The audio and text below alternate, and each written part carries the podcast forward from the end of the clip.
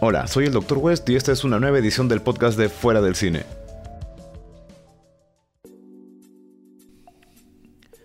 ¿Qué tal amigos de Fuera del Cine? Esta es una nueva edición y hoy tengo el gusto de presentar al Dr. Light. ¿Qué tal doctor? ¿Cómo estamos? Muy buenas noches, Dr. West. Y bueno, sí, gracias. Hoy día estamos en un ambiente más propio, la calidad de la voz es completamente diferente, estamos en nuestro propio estudio de grabación. Eh, y hoy día tenemos una película o saga de, que ha representado al Halloween, terror y, y uno de los mejores exponentes de lo que es la serie B, que es Evil Dead. Así es, Evil Dead como lo conocemos todos aquí, siempre nos malacostumbraron a pronunciarlo así, aunque en teoría se pronuncia Evil Dead. Aquí a todos los fanáticos que les preguntes van a decir Evil Dead. bueno, yo, también acabo de, presentarla con ese, con ese, con, esa frase.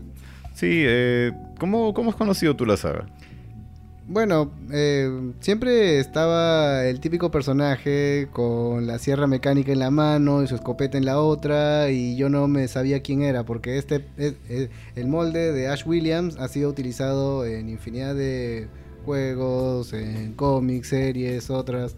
Ya hablaremos un poco más adelante de las referencias, pero siempre me picó la curiosidad, ¿quién es él? Y un día, ah, escuché que es Evil Dead Después buscando en internet vi la primera película, me quedé enganchado en adelante y cuando vi la serie... Y de ahí ya le agarré cariño al personaje cuando comencé a ver la serie eh, que está hoy en día en Netflix. Claro, eh, en mi caso fue un poco más atrás, pues, ¿no? yo había venido a conocer la serie a finales de los 80 cuando pasaron en la tele la, la segunda película con el nombre del despertar del diablo. Es bien curioso. Sí, es bien curioso porque ese nombre lo han utilizado por lo menos para cuatro o cinco películas hasta donde yo recuerdo, pero en, esta ocasión le tocó a, Evil Dead. Y lo simpático fue que empieza la película, ¿no? Y, sale Evil Dead 2. Y yo decía, ¿por qué estoy viendo la 2 si no han pasado la 1, ¿no? Y de ahí en adelante me quedó la intriga, ¿no? ¿Qué es realmente esta saga? Y empezar a buscar, ¿no? Hasta que fui dando poco a poco con cada una de las películas y bueno, todo lo que ha sido la extensión de la serie hasta ahora. Bueno, yo me quedo con una observación. Bueno, tú tuviste la ventaja que no tuve en el momento. Tuviste Evil Dead en la televisión. Salió, sí, sí la viste ahí, ¿verdad? Sí, claro, en la televisión. Me acuerdo que fue Canal 9 en, en su secuencia Noche de Estelar. Ah, sí, bueno, era Noches de Superestreno, me parece. Ah, sí, Noches de Superestrella, ah, sí, me acuerdo. Noches de Superestrenos, así le llamaban. En ese mismo horario también creo que vi Chucky 2, Chucky 3 y también el, el remake que hicieron de la, Noche de los Muertos Vivientes de George Romero. Ah, perdón, era el nombre era La Gran Premier, era el, ah, horario que ellos tenían. La Gran Premier llega hasta ustedes por cortesía de, claro, por, ahí empezaban. Sí, bueno, no estamos haciendo publicidad, aunque patrocínenos a TV. no, estás creyendo tú. bueno, es y me quedé con una. Me, acuñó una duda. Es decir, ¿qué tal diferencia saltar desde el despertar del diablo hasta Evil Dead? Que, que en español se traduciría como el mal muerto. El mal muerto al despertar del diablo. Claro, en España creo que la primera película la llaman Terroríficamente Muertos. Terroríficamente Muertos. Sí, bastante extenso el nombre.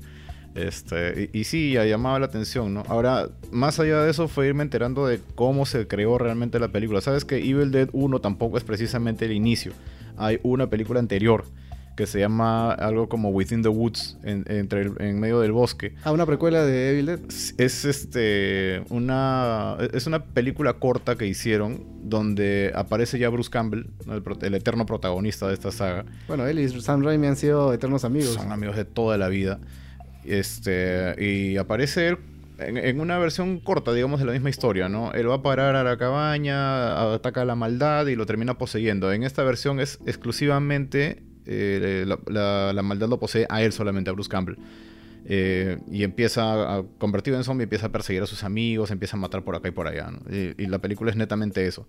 Ese cortito lo utilizaron eh, e, exhibiéndolo por acá y por allá para promocionarse hasta que por fin encontraron a una productora que les pudiera financiar la película. Bueno, eso fue una. Supongo que algo así como pasaba con Juego de Miedo, que 0.5. El 0.5. Claro, que comenzaron a distribuirla por todos lados hasta que encontraron a alguien que dijera: Muy bien, acá hay una promesa, vamos a soltar capital y creo que ustedes hagan la magia. Claro, entonces ha, ha sido una figura muy similar, ¿no? Imagínate, estamos hablando pues de 1981, creo que sale la primera película. Entonces, este. Aparte, la distribución corrió riesgo, porque sabes que la primera película fue tan impresionante que poco más se la ponen en la lista de los video nasties. Nasties, o sea, Sí. algo así como, como la mala calificación de los infames Rotten Tomatoes. Eh, más o menos. Lo que pasa es que por ese entonces todavía no estaba muy definida la censura. Y empezaron a crear una lista de video nasties, que son películas demasiado extremas. Que, Que no son aptas para el público. Exacto, la censura quería en, en su sacrosanto, este, en su sacrosanta misión de querer protegernos a nosotros, los pobres espectadores, de, de ver esta clase de películas tan feas, tan horribles, habían hecho una lista de películas que no debían distribuirse al público en general. En ese momento eh, comencé a escuchar la música de iglesia y un poquito más eh, te prendía la aureola y diciendo unos monjes, amén. Ya, ya imagínate, saca, Algo así, saca pero- tu línea, saca tu línea. No, pero yo pensaba en algo más. Supongo que supongo que habría sido la versión del año 80, me dijiste, ¿no? 81 más o menos sale. Ya, del primera. 81. Supongo que la, la versión de la versión ochentera de lo políticamente correcto. Sí, fue un intento de, de meterse por ahí. Este, afortunadamente, Evil Dead igual logró distribución de- después de un poco de, de tiempo. Y bueno, aquí hasta donde tengo entendido se llegó a estrenar la primera película, aunque sinceramente yo no tengo memoria de eso, estaba muy chiquillo. Y ya la segunda se hizo bien popular. El que menos tú le, preguntas por Evil Dead, casi todos los que han empezado a ver la saga en su momento empezaron por la 2. Bueno, tuve la fortuna de comenzar con la 1.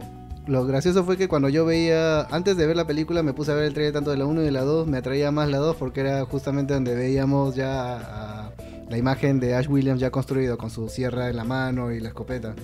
Pero de todas formas, como que el trailer de la 1 igual te seguía impactando porque te mostraban específicamente que también la sierra eléctrica también está presente ahí. En el momento en el que va a hacer lo de el desmembramiento al cadáver de, creo que era su hermana o era su, o era su novia. En, en En la en la primera, ambas creo que las termina desmembrando. Bueno, es cierto, él termina destajando a todo el mundo. Sí. Eh, bueno, más o menos de qué va la historia, ¿no? Estamos hablando de un grupo de amigos que va a una cabañita en el medio de la nada para pasar un buen rato, para ah, alejados de todo. sí. Exacto, alejados de todo, ¿no? Un momento romántico, íntimo, qué sé yo, entre cada uno, porque eran dos parejitas y la hermana de Ash en la primera película.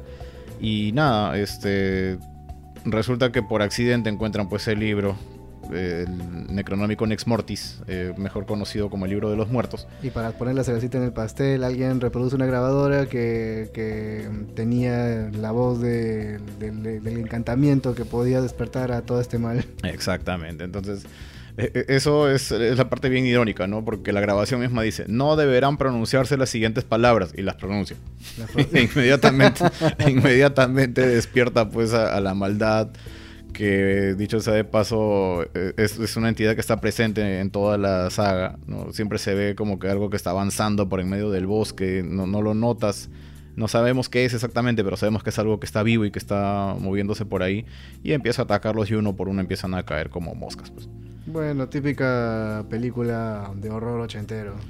Eh, y de hecho, creo que para esa época funcionaba bien. A mí, bueno, no tuve la. Como no, voy a repetir, no estuve en esa época, pero a mí sí me agradó cuando la vi. Es más, creo que le tuve más cariño a la 2. Como así como, como película de terror me gustó más la 2. La tercera sí fue un gran combinado entre el terror, comedia y fantástico, pero eh, era un estilo muy diferente que me gustó bastante. A propósito de esto, tú, si ordenamos las tres películas, ¿cuál, cuál es tu favorita, Doctor West? Ah, definitivamente tendría que decir que es la 2, a pesar de que la 3, o sea, lo que es el ejército de las tinieblas, eh, para mí es un vacilón. Porque Army of Darkness. Army of Darkness, claro, es, es un vacilón realmente.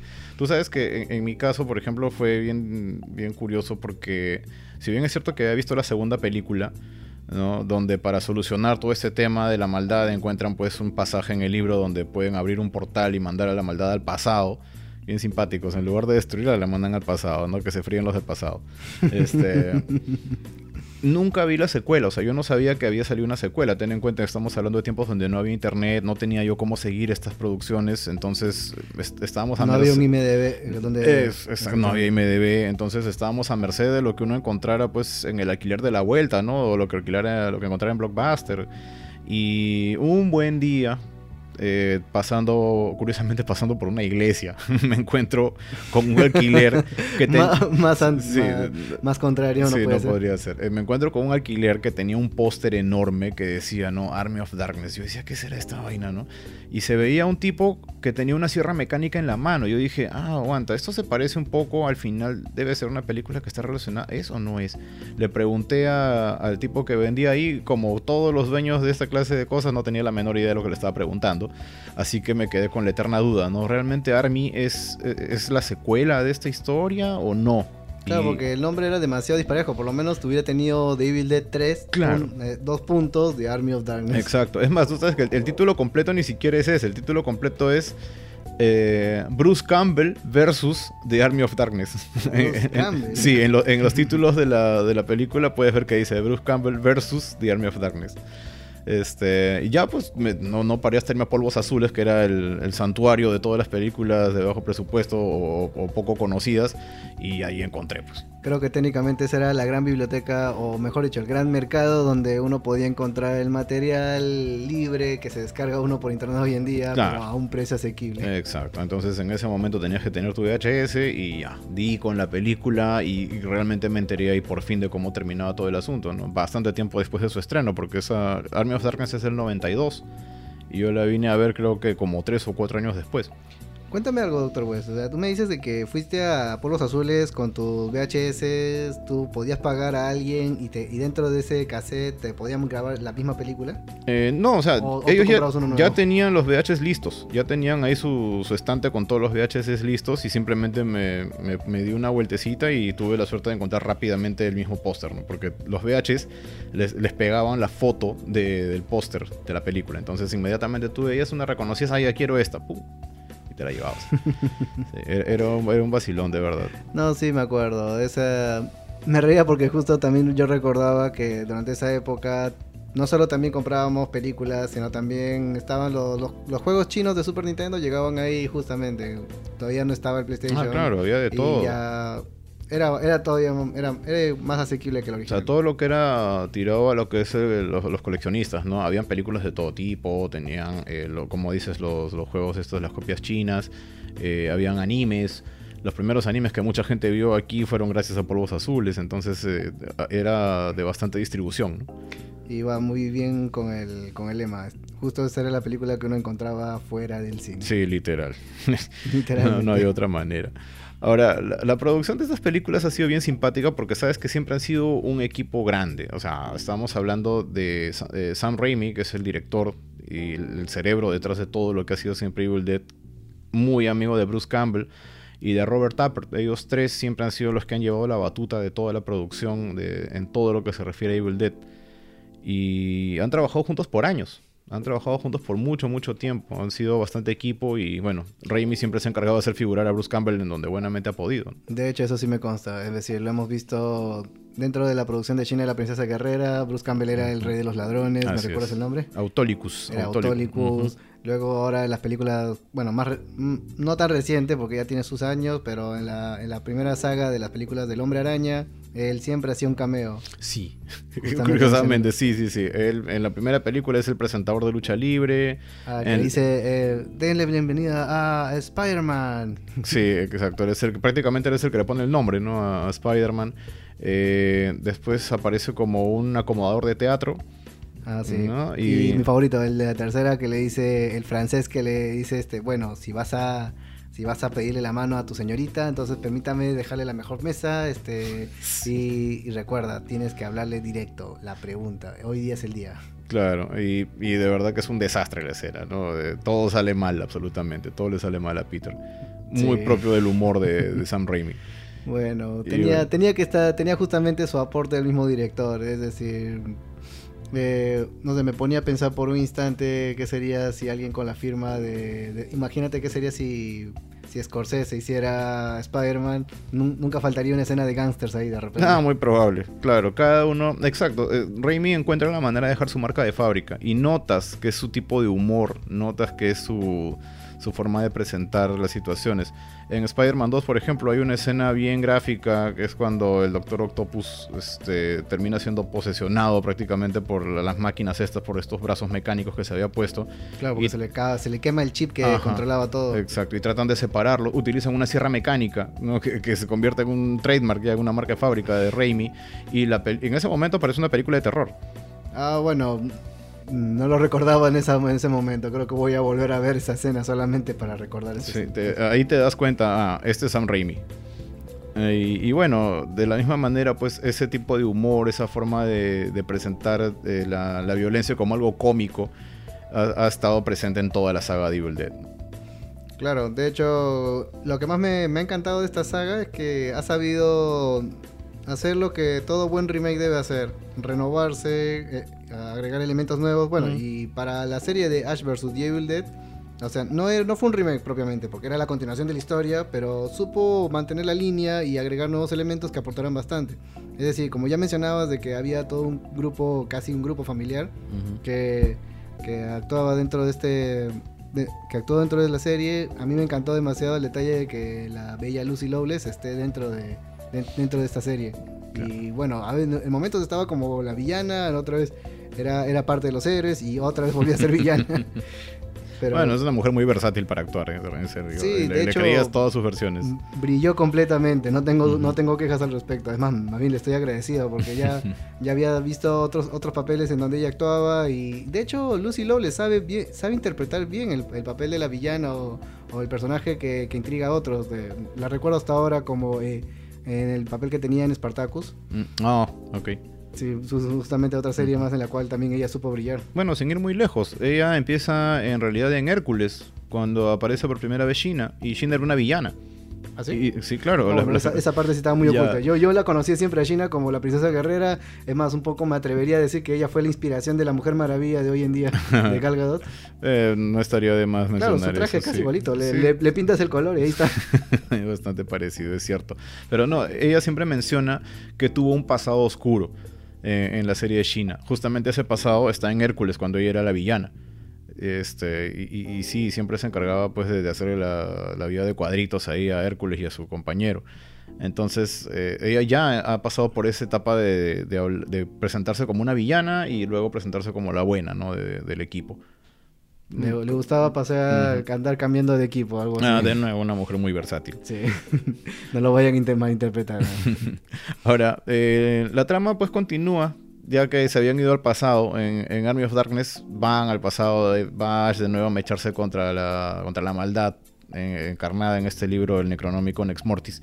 Y aquí ves, empiezas, a ver eh, uno de los primeros cambios que tiene el, personaje de Ash. Ash J. Williams empieza como un pata totalmente normal, muy tranquilo, ¿no? Alguien que, que vive a la vuelta de tu casa y que como cualquiera de nosotros asustaría al ver estos demonios de apariciones. Así es. Yo les apuesto a toda nuestra audiencia todos podemos haber visto muchas películas de terror, acción, pero el día que pasa algo así, a veces ni siquiera uno sabe cómo actuaría. Sí, lo más probable. Y, lo gracioso es que a veces estamos sentados con nuestra canchita viendo en el cine diciendo, no, ¿por qué no abres la puerta? No, ¿por qué no haces esto? ¿Por qué no haces lo otro? Y a veces te pones a pensar y digo, ¿y si de verdad estuvieras ahí, realmente tendrías el tino de hacer exactamente lo que tanto le criticas al personaje? Exacto, ¿no? A veces eh, los héroes pueden traicionar con bastante facilidad, ¿no? Entonces, a raíz de esto, haya ido pasando por un montón de transformaciones. Él pasa de ser, eh, digamos, la víctima en la primera película, en la segunda ya empieza a cambiar su actitud, ¿no? Con esto de cortarse la mano y ponerse la sierra mecánica y se empieza a convertir poquito a poco en una especie de superhéroe. Y para cuando llega Army, en Army ya es otra cosa. En Army él es el, el, patán eh, one-liner, ¿no? Que todo lo soluciona con dos frases nada más y que está convencido de estar en control de la situación. O sea, nada malo va a pasar porque acá estoy yo. Es más, creo que la frase más reconocida, que incluso algunos videojuegos la han utilizado, es la de Here's my boomstick. Ah, o aquí está mi boom, mi bastón de boom. Claro, mi escopeta, ¿no? Que se refería justamente a eso. El palo, palo, tronador, me acuerdo que le ah, decían en, los subtítulos. El pano tronador que va a disparar su onda vital. Ah, sí. a Sí. todo gas, a todo gas. A todo gas. Sí, recuerdo que en, la- en los subtítulos del VHS decía eso, ¿no? Este es mi palo tronador. sí, realmente sorprendente lo que hacían con los subtítulos en esa época.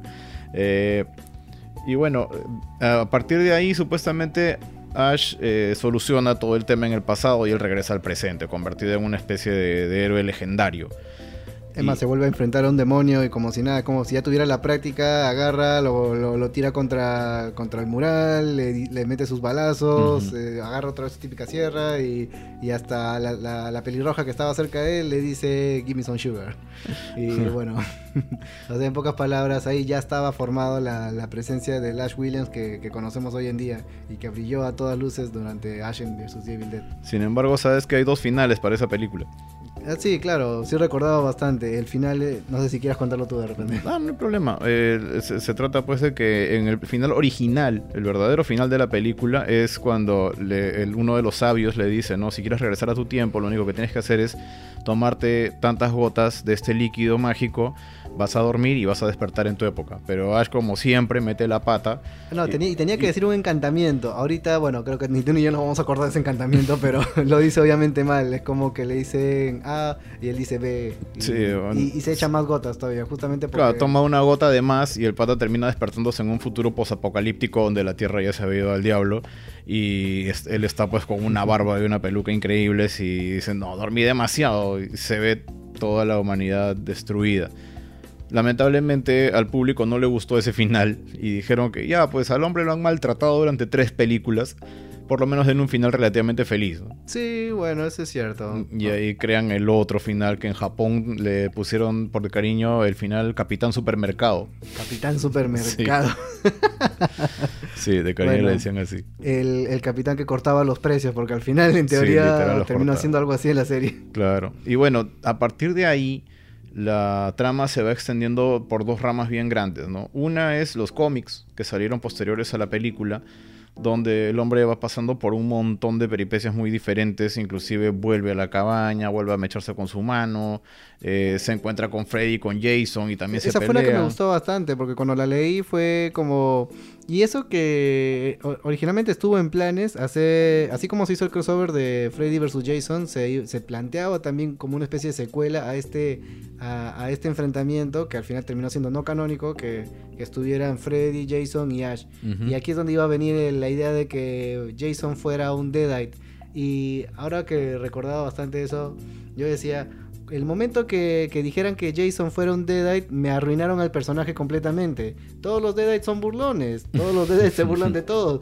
Nunca le he escuchado en su vida a Jason disfrutar lo que la maldad que hace, o por lo menos reírse. Claro, esto a raíz de qué viene, ¿no? Los Deadites son estas criaturas que son creadas por el Necronomicon, ¿no? Son básicamente entidades demoníacas O que- para, que, que poseen a, a los seres humanos. claro, o para el mal, para, para decirlo en cristiano, eh, son, son, la, son, los, eh, son los espíritus que poseen, los espíritus del mal que poseen a la gente. Ah, ahí Así, está. más fácil. Claro, algo por ahí. Entonces, eh, en la película esta de Jason se va al infierno, que creo que viene a ser la Viernes 13 número 9. Sí, como, creo que sí. sí, porque antes, después de eso viene Ah, Jason claro, X. la, la 8 fue la de Nueva York, creo que esa es la 9. Claro, toma Manhattan. Este, en la, claro, esta viene a ser la 9.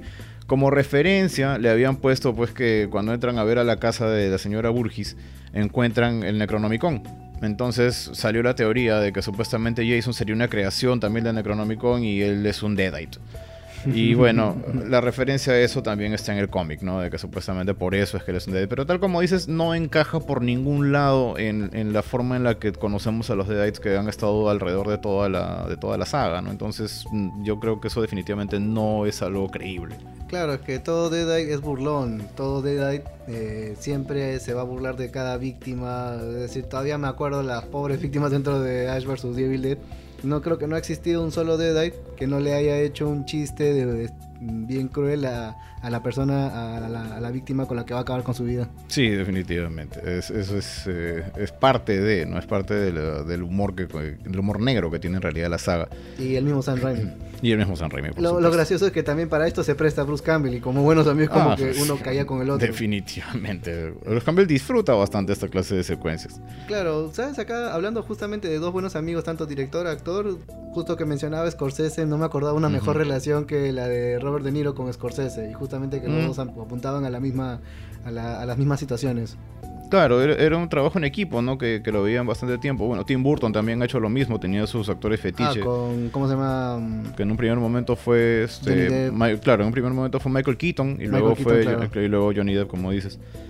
Que bueno, lo de Johnny Depp se ha prolongado hasta ahora, ¿no? Ah, bueno, lo- lo- ahora que mencionabas, que, claro, cómo olvidarme a Keaton, que ese mm, por siempre será mi Batman favorito. Pero para no salir del tema, este, creo que hasta Beetlejuice hubiera caído mejor también dentro del mundo de Evil Dead, un poco más. eh, sí, no está tan distante en lo disparatado, sobre todo. Claro, y el humor negro que tenía, porque me acuerdo cómo, eh, cómo jugaba con los cadáveres de la gente o cosas así. Es más, todavía me acuerdo la caricatura donde hacía malabares con los huesos. y- Claro. o la televisión de la televisión calavera con sus bigotes franceses.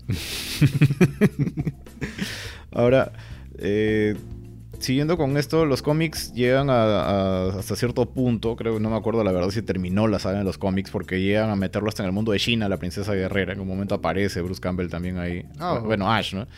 Este... Es- Esa sí me sorprendió. Sí, es- son uno o dos números nada más que apareció ahí en el mundo de China. Eh, Y bueno, eh, a partir de eso ya viene lo que es el, el supuesto remake, reboot, línea paralela, universo alterno, no sé cómo lo quieran llamar, del 2013, eh, de Evil Dead, de la primera película. Hacen una, una historia completamente nueva con un grupo nuevo de personajes, donde hay uno que se parece bastante a Ash, pero que en realidad no es Ash, la cosa va por otro lado muy distinto. Y bueno, ha- hacen bastantes referencias a, a hechos que han, que han estado ocurriendo en las películas anteriores. Creo que es cuando sucede que quieren colocar un actor, un nuevo actor sobre alguien que ya dejó una marca. Es como quisieras poner otro villano, de- es como que quisieras poner otro... Lo que pasó en Viernes 13, que quisieron colocar a, a alguien que suplantaba a Jason, que mataba gente, pero no era Jason. No Ya. Algo así. Sí, en realidad después lo que aclararon era que esto querían que fuera una suerte de universo alterno. Porque inclusive había un cómic que se estaba proyectando donde esta, la versión original de Ash, o sea, la, la versión que conocemos, eh, interactuaba con la nueva heroína que es de, de esta, de este remake del 2013. O sea, Oh. realmente querían convertirlo en dos líneas paralelas como que eran universos alternos que en algún momento se juntaban. Ah, chévere. Algo así como sucede en los juegos de rol, que un grupo de amigos está jugando una campaña y otro grupo de amigos está jugando otra y de repente al director se le ocurre, vamos a juntarlos a todos. Ah, Algo por ahí. Querían hacer algo, algo sobre esa marcha y, y bueno, estaba interesante, ¿no? Porque eso quiere decir de que esto no es precisamente un remake, sino que realmente es una historia completamente distinta que ocurre en paralelo a lo que siempre ha estado ocurriendo en las películas originales. Y bueno, la mejor manera de continuar con las películas originales, a mi parecer, fue la serie que sacaron. No, la serie, no tengo nada que reprocharle a la serie, la verdad. Me siento más agradecido con Sam Raimi como, como continuó la serie. Sí, realmente ha sido impresionante lo que han hecho porque es difícil levantar una serie después de tantos años, ¿no? Estamos hablando que la última película oficial de Evil Dead eh, con, con Bruce Campbell, o sea, con Ash, fue en 1992. Estamos hablando de cuántos años han tenido que pasar para que saquen la serie, que es la verdadera secuela, ¿no? Claro, lo que me sorprende es también incluso la forma tan simple como despierta, cómo se prende otra vez la mecha para, para otra nueva saga. Solo porque Ash Williams se pasó de copas y decidió hablar con una amiga que conoció o con... De por ahí. Una, una conquista de un fin de semana que, que simplemente decidió, le voy a mostrar el libro, el Necronomicon, y, y justamente en su, en su estado, en su ayahuasca, se, se le ocurre recitar el encantamiento que despierta todo otra vez. Y vuelve a empezar. No, olvídate. Ash tiene una facultad increíble para meter la pata hasta el fondo. O sea, es, eh, es alguien que, que parece un imán de, de problemas. Todo el tiempo está con, con un lío tras otro. ¿no? no puede estar en paz. Ah, bueno, y ahora que mencionaba los cómics, creo que hay una referencia más que me gustaría añadir. Claro, siendo un imán de problemas, él también originó otra línea temporal dentro de un universo de cómics. Dentro del universo Marvel, los Marvel Oh, Zombies. Cierto, los Marvel Zombies. Los Marvel Zombies justamente aparecieron gracias a que, a que Ash Williams apareció él con el Necronomicon. Y, apareció, y gracias a eso teníamos un Capitán América zombie, un, un Hombre Araña zombie, un Hulk zombie. Aunque no voy a negarlo, la saga de, de Marvel Zombies a mí me pareció bien chévere. Es muy buena. Es muy Es buena. muy, muy buena, me la verdad. encantaron bastante. Sí, olvídate. Pero todo porque justamente apareció. claro, es cierto. el eterno amigo de, de los problemas. Sí, Ash eh, tiene una capacidad como te vi increíble para meter a los demás en líos. Bueno, fuera se metiera en problemas él. Son cosas que se extienden y puede perjudicar a la humanidad entera si es que no se sabe medir. Y lo, lo simpático de esta, de esta serie es que sigue el final del Capitán Supermercado, ¿no? O sea, Ash regresó del pasado. el Capitán Supermercado. no, tiene, no tiene una mano, utiliza una mano de madera esta vez. Eh, y bueno, ahora está mucho más preparado para enfrentarse a la maldad, ¿no? Ya ha demostrado que tiene un montón de dispositivos, armas guardadas y cosas como esas, ¿no? Y hablando de la mano, creo que hasta se, hizo una mano mecánica. Se lleva una mano mecánica, exacto. Se hace una mano mecánica. Entonces es una chambaza. Y lo más simpático es que en esta saga ya no está solo ya, ya no tiene que cargarse de la pesadez de estar detrás de, la maldad por, a su propia suerte y constantemente siendo atormentado, sino que esta vez tiene gente que lo ayuda, ¿no?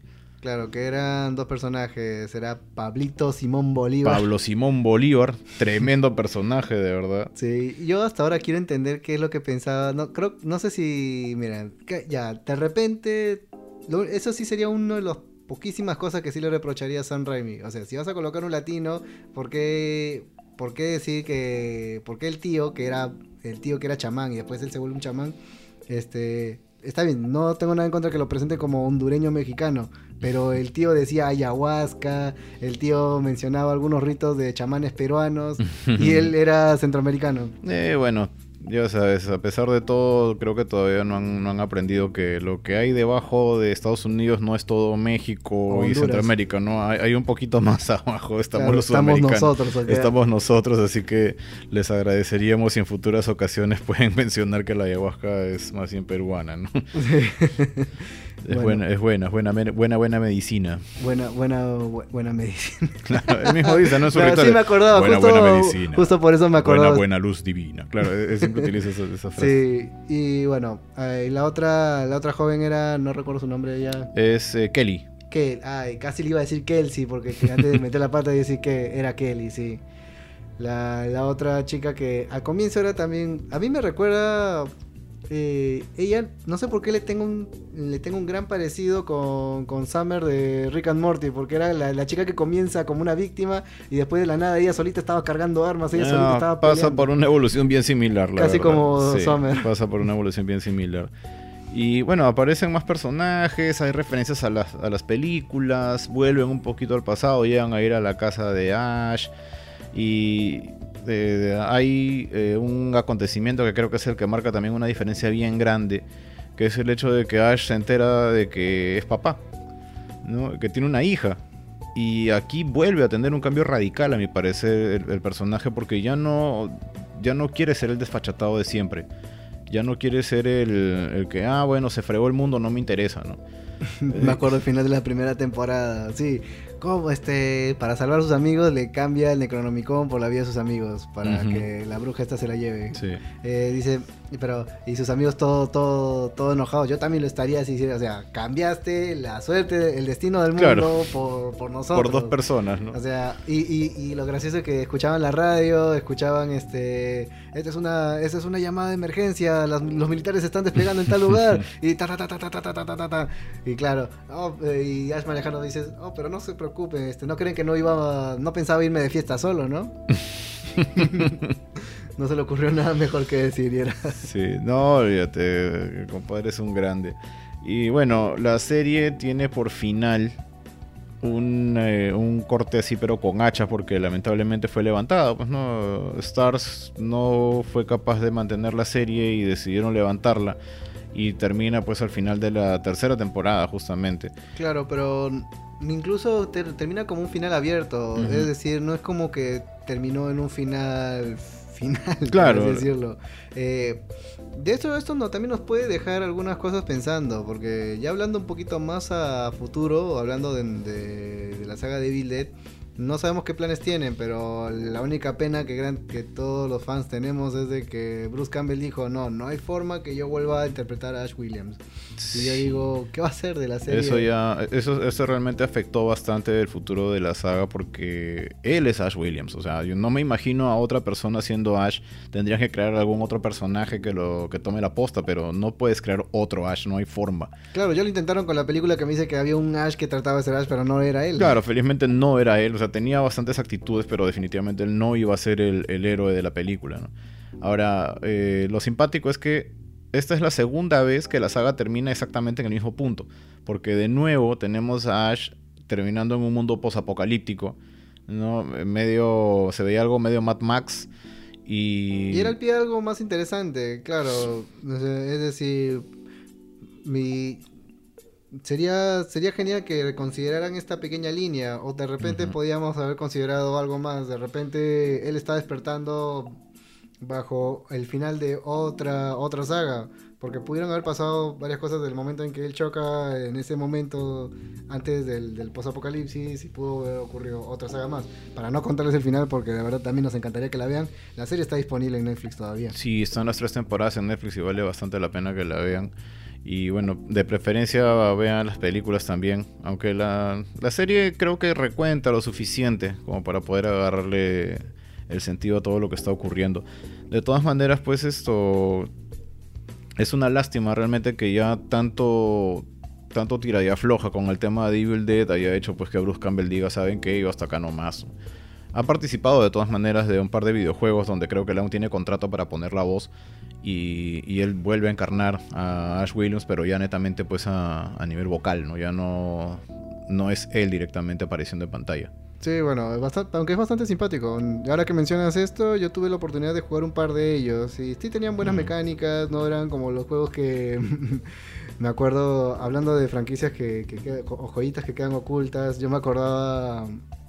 Me acordaba que la- el típico estigma que tienen la- las películas que se vuelven videojuegos, como los videojuegos que se vuelven películas. Sí. Haremos un especial de eso en algún momento. En algún momento tiene que hablarse de eso. Sí, pero pero los juegos que sacaron de, de Evil Dead a mí me agradaron.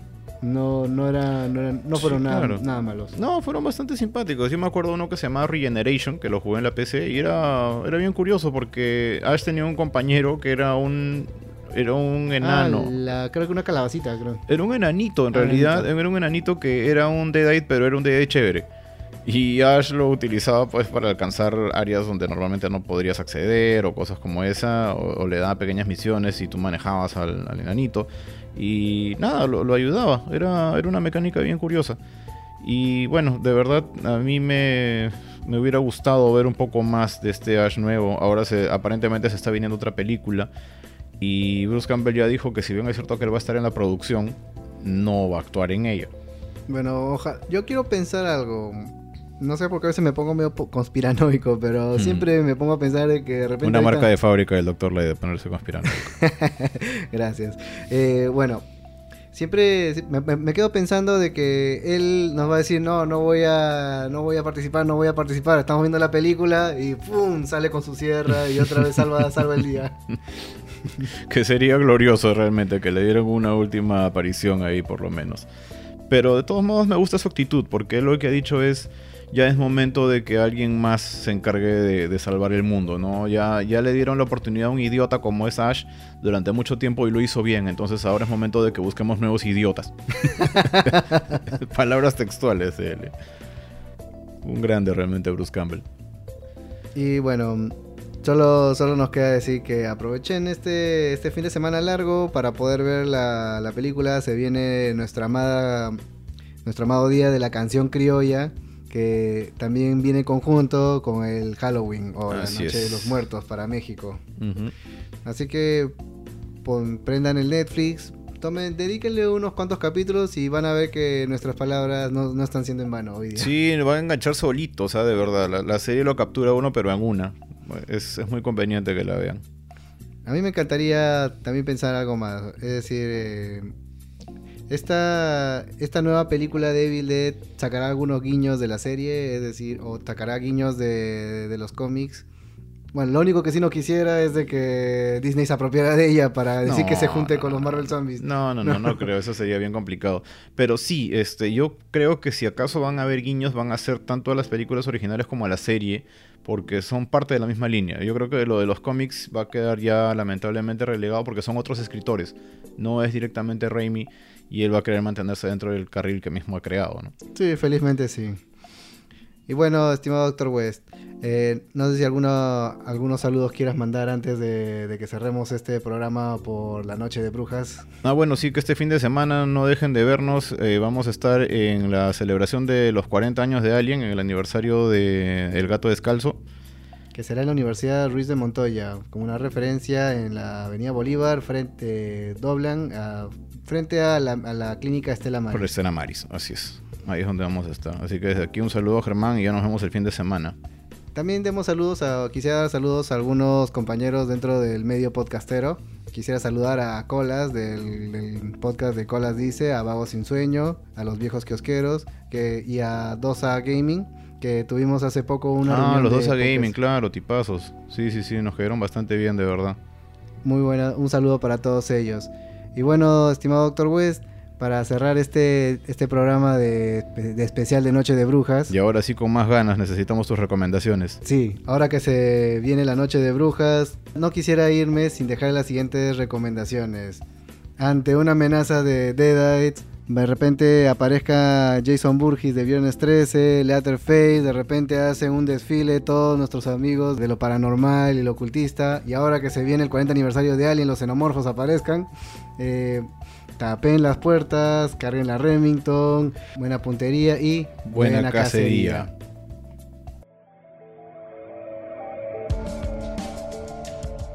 Ya saben que pueden seguirnos en fuera del cine.com. Estamos también en Facebook como Fuera del Cine. También nos pueden encontrar en Twitter como arroba fuera del cine, al igual que en Instagram. Estamos en todos los medios de difusión de podcast, así como iVoox, iTunes y demás. Y vemos también en Sol Frecuencia Primera los martes y jueves a las 10 de la noche. Muchas gracias por compartir estos minutos con nosotros. Por mi parte eso es todo. Soy el Dr. West. Nos encontramos como siempre fuera del cine.